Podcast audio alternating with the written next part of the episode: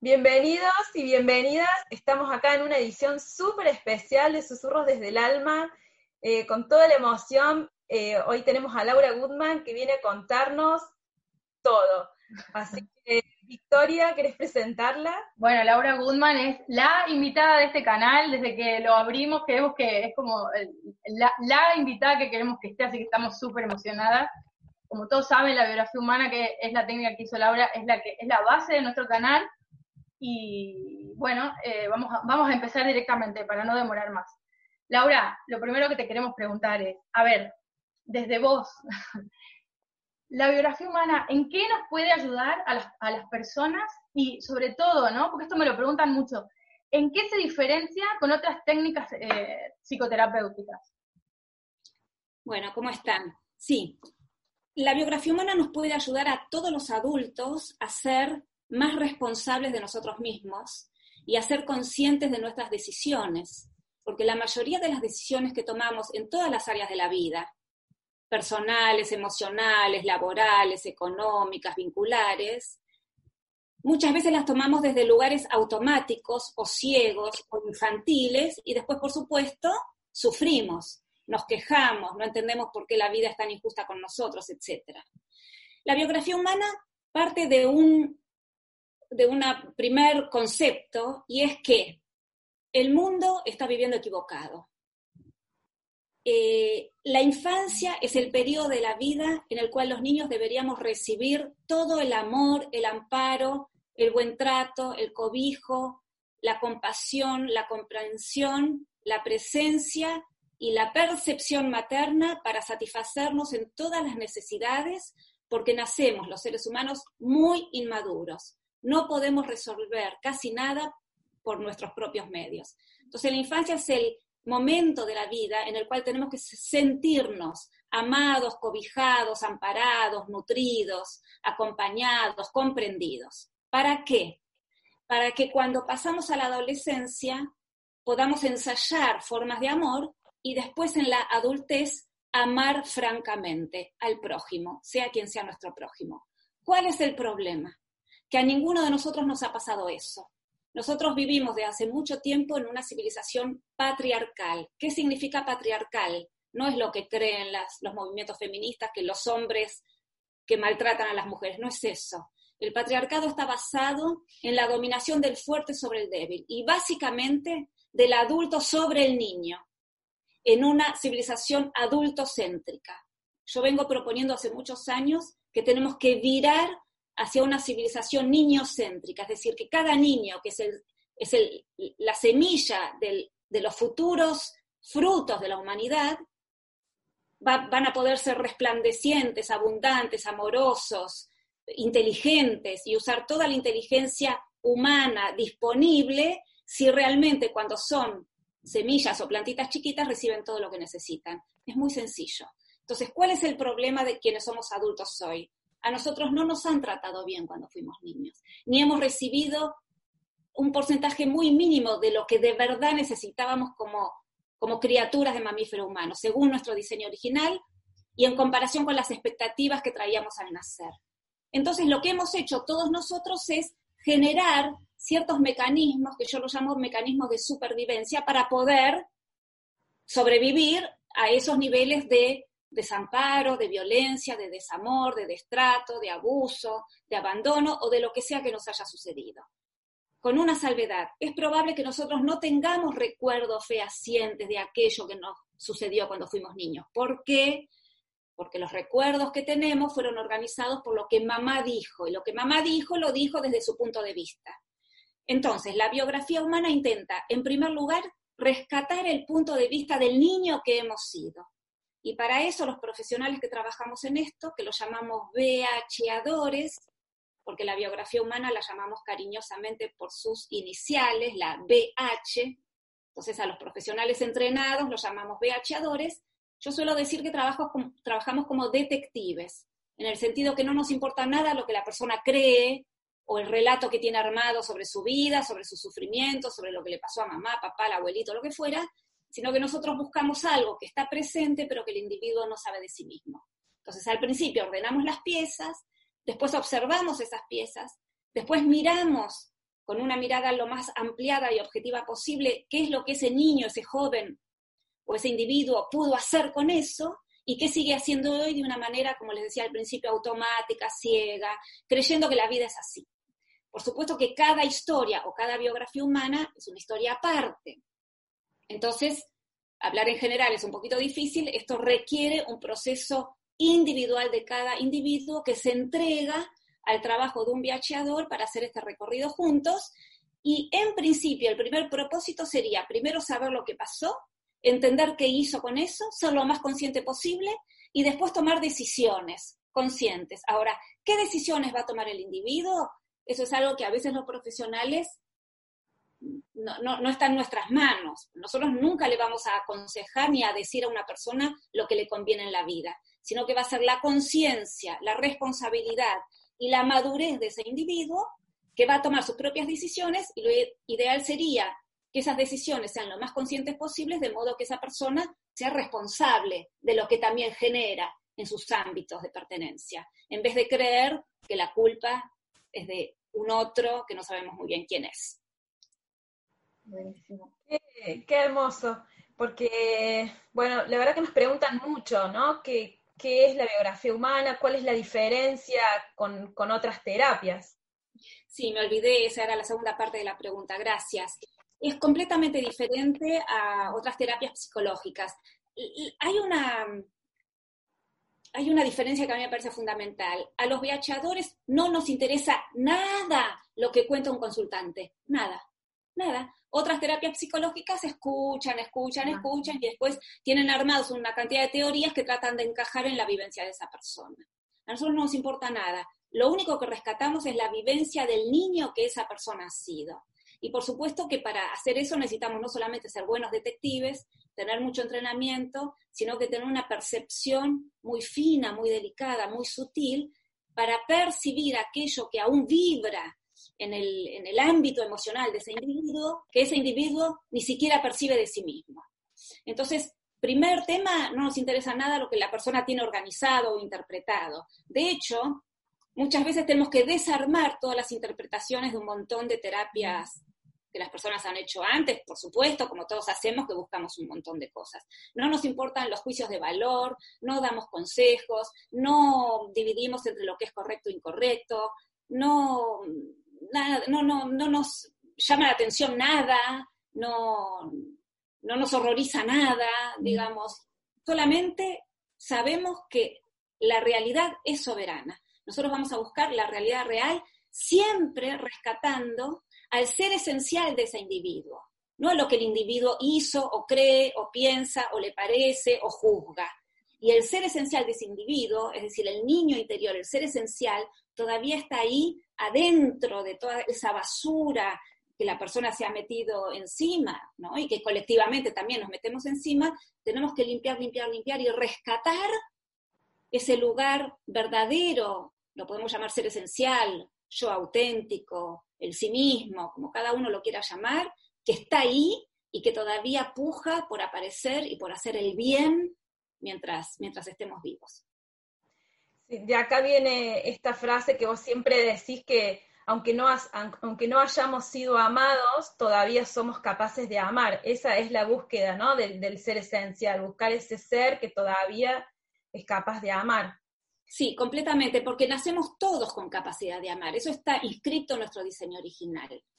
El problema es que si hemos recibido tanta basura, destrato, desamor, desamparo, violencia o lo que sea en la época, durante toda la infancia, que estaba previsto sentir amor, entonces eh, después nos pasamos toda la vida adulta creyendo que aún tenemos que seguir sobreviviendo.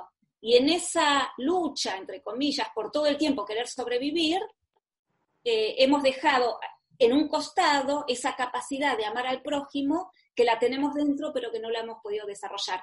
De hecho, la mayoría de los individuos seguimos viviendo o percibiendo a nuestro entorno, a nuestros afectos, a nuestras realidades eh, que, nos, que nos rodean, desde la misma vivencia que nosotros teníamos cuando efectivamente fuimos niños. Por eso reaccionamos, tenemos tantos miedos, luchamos en contra de no sé muy bien qué, etcétera, porque es esa vivencia que tengo que sobrevivir. Ahora, es un malentendido, porque es verdad que cuando éramos niños necesitábamos que otro nos ampare, nos cuide, nos proteja.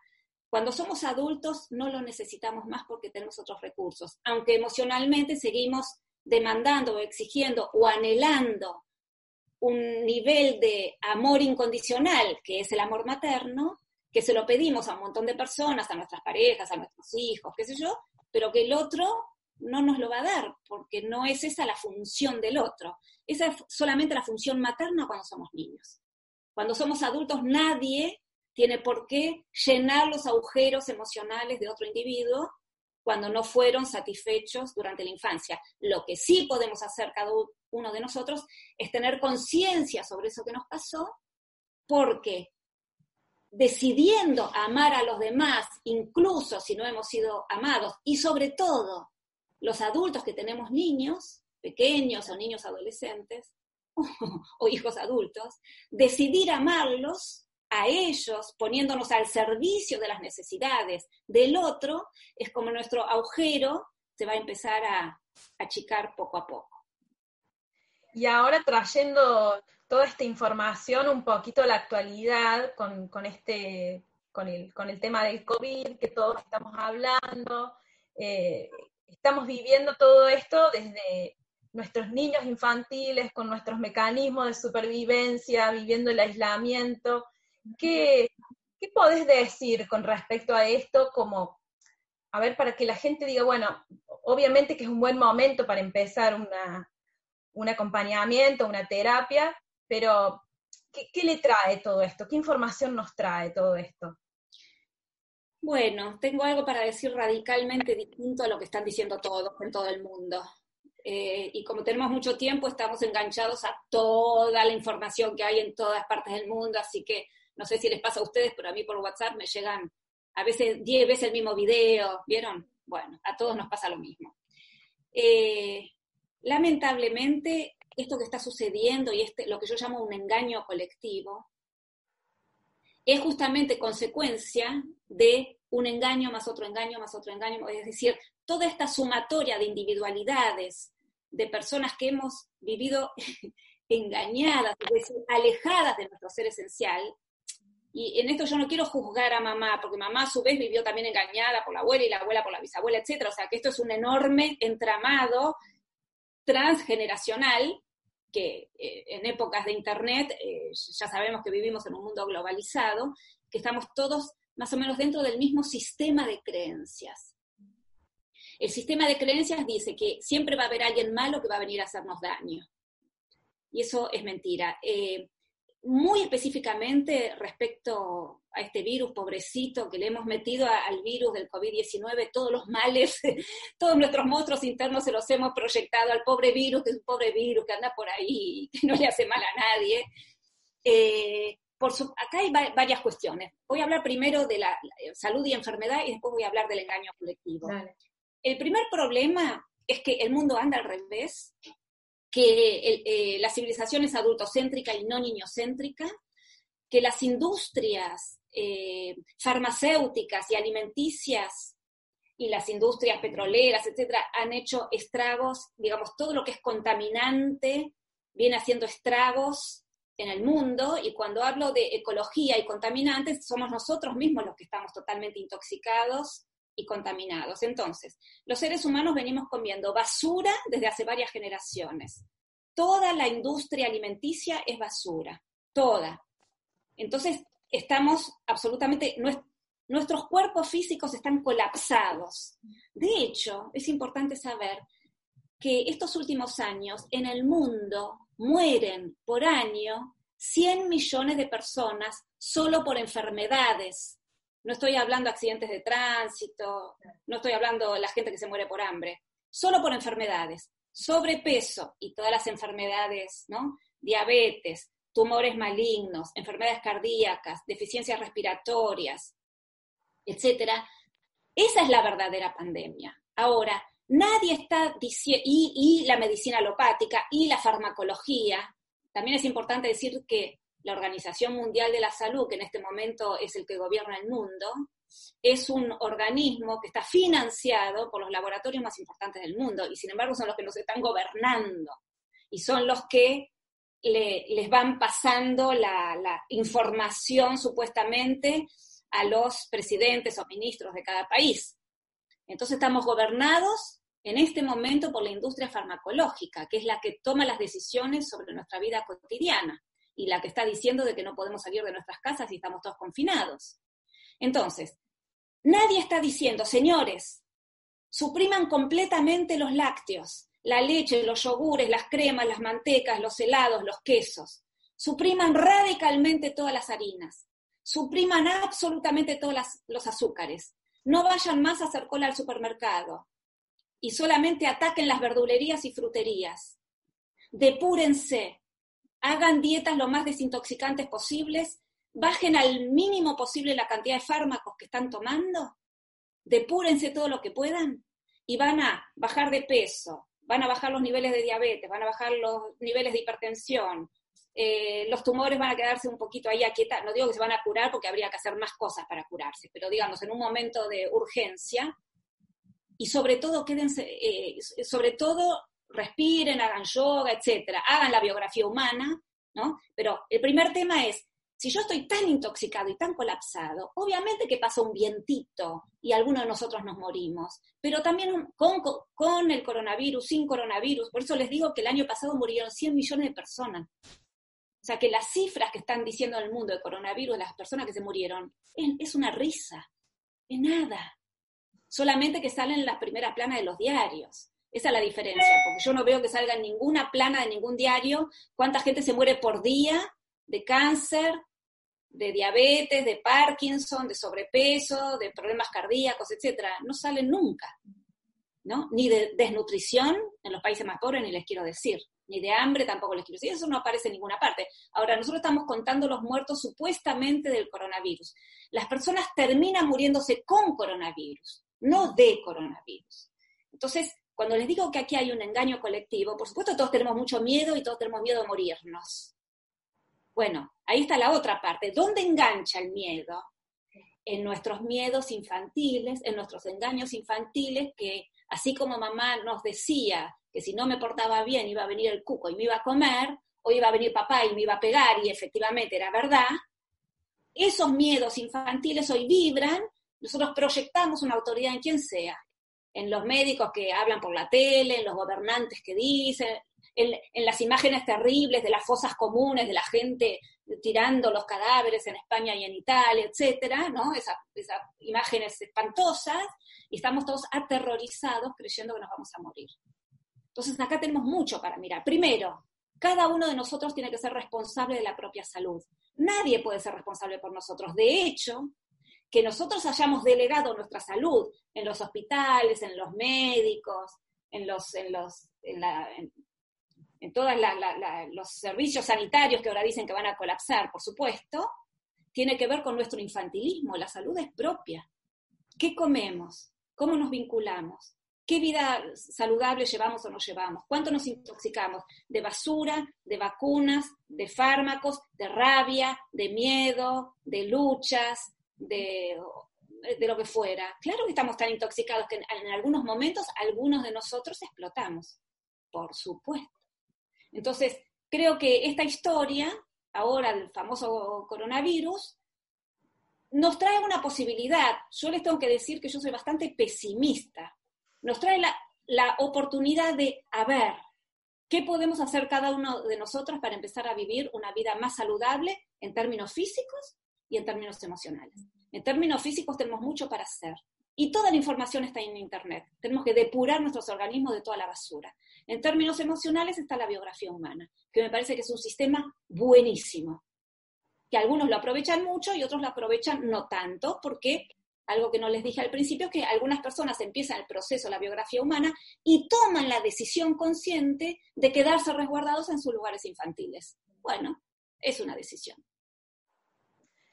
¿Qué es lo que yo veo que está sucediendo? Eh, por ahora no estoy viendo que esta oportunidad esté esté aconteciendo, sino que veo a toda la gente resguardada en sus miedos infantiles, proyectando la responsabilidad en los gobiernos, en los sistemas sanitarios, y quedando cada vez más infantiles, por lo tanto los totalitarismos van a florecer en este tiempo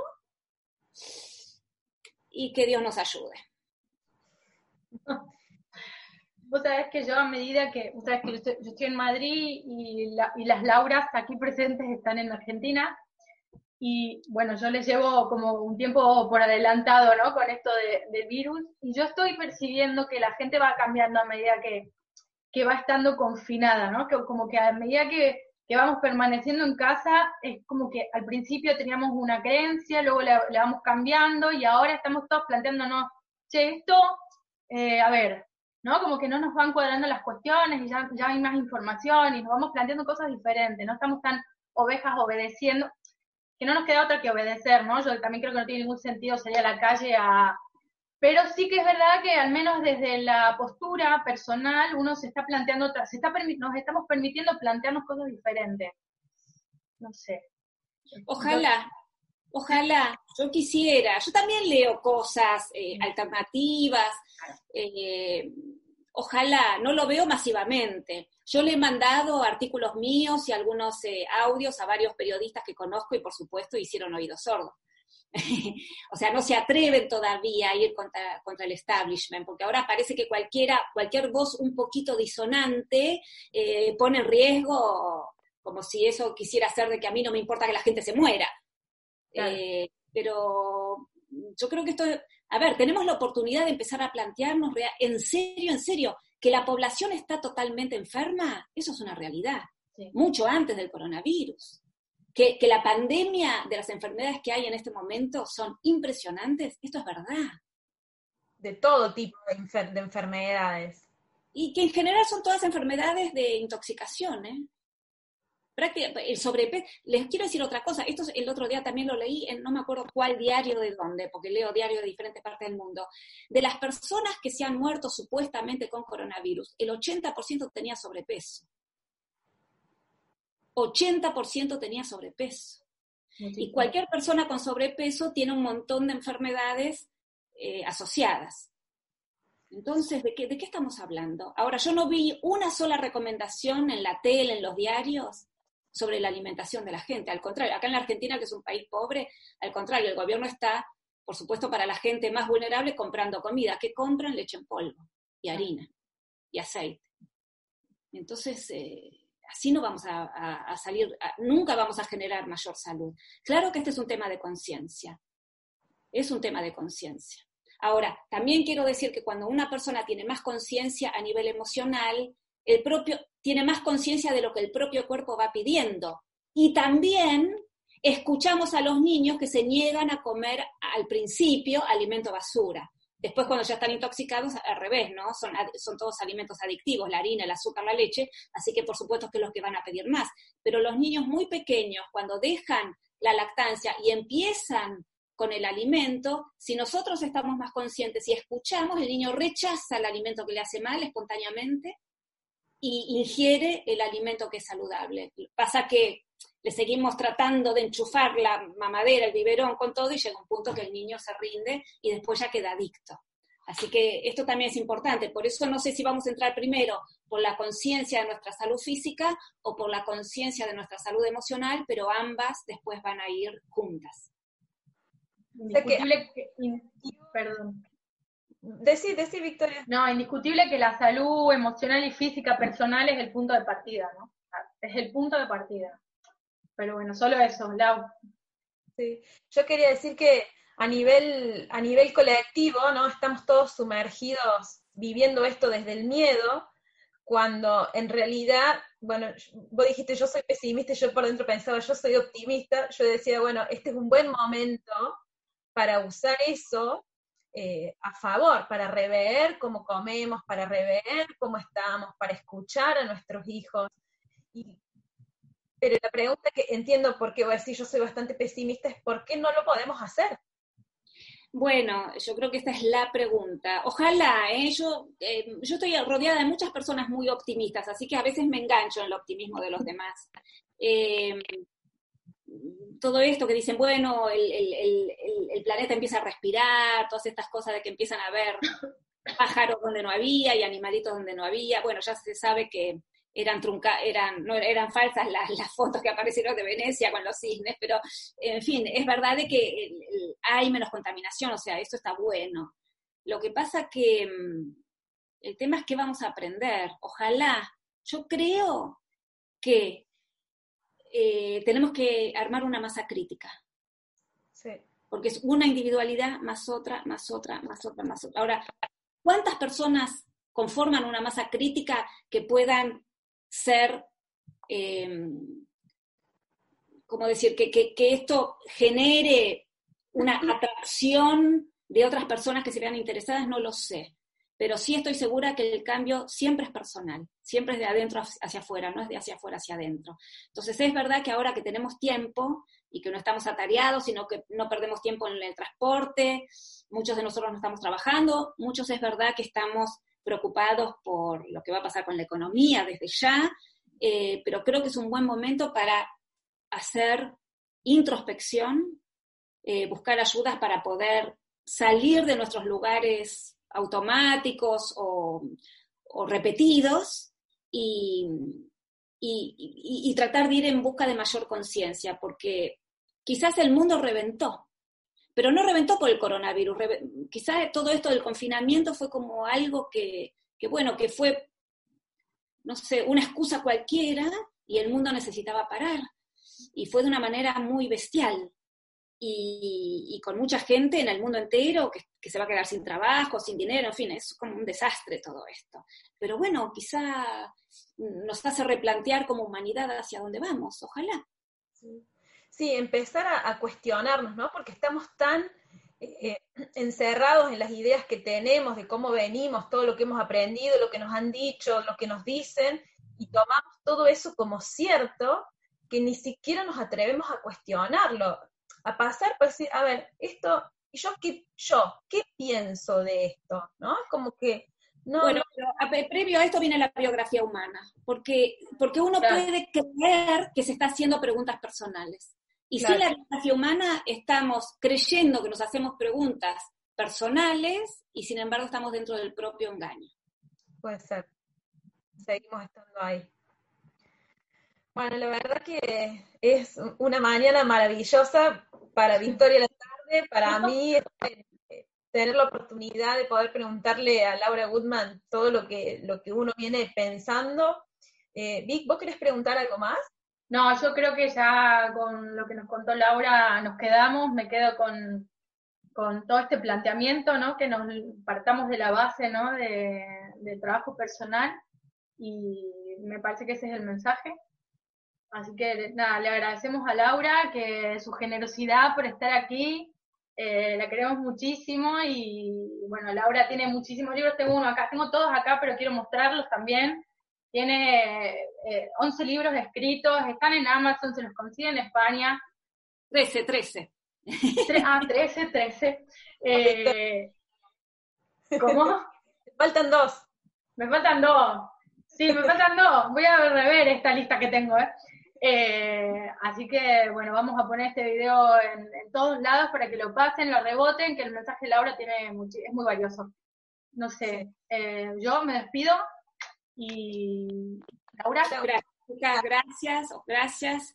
Ojalá, también tengo que decir de que ahora estamos todos en internet y mal que mal estamos pudiendo también conectarnos quizá más que antes. Hay que ver el costado bueno. Yo me estoy revinculando también, y a ustedes les debe pasar también, y a todos, con, personas que quizá en la vorágine del día a día no teníamos tiempo, y, bueno, y quizá es una manera también de pensar eh, colectivamente, sobre todo hacia dónde vamos como humanidad y qué es lo que cada uno de nosotros puede aportar. Gracias. Gracias.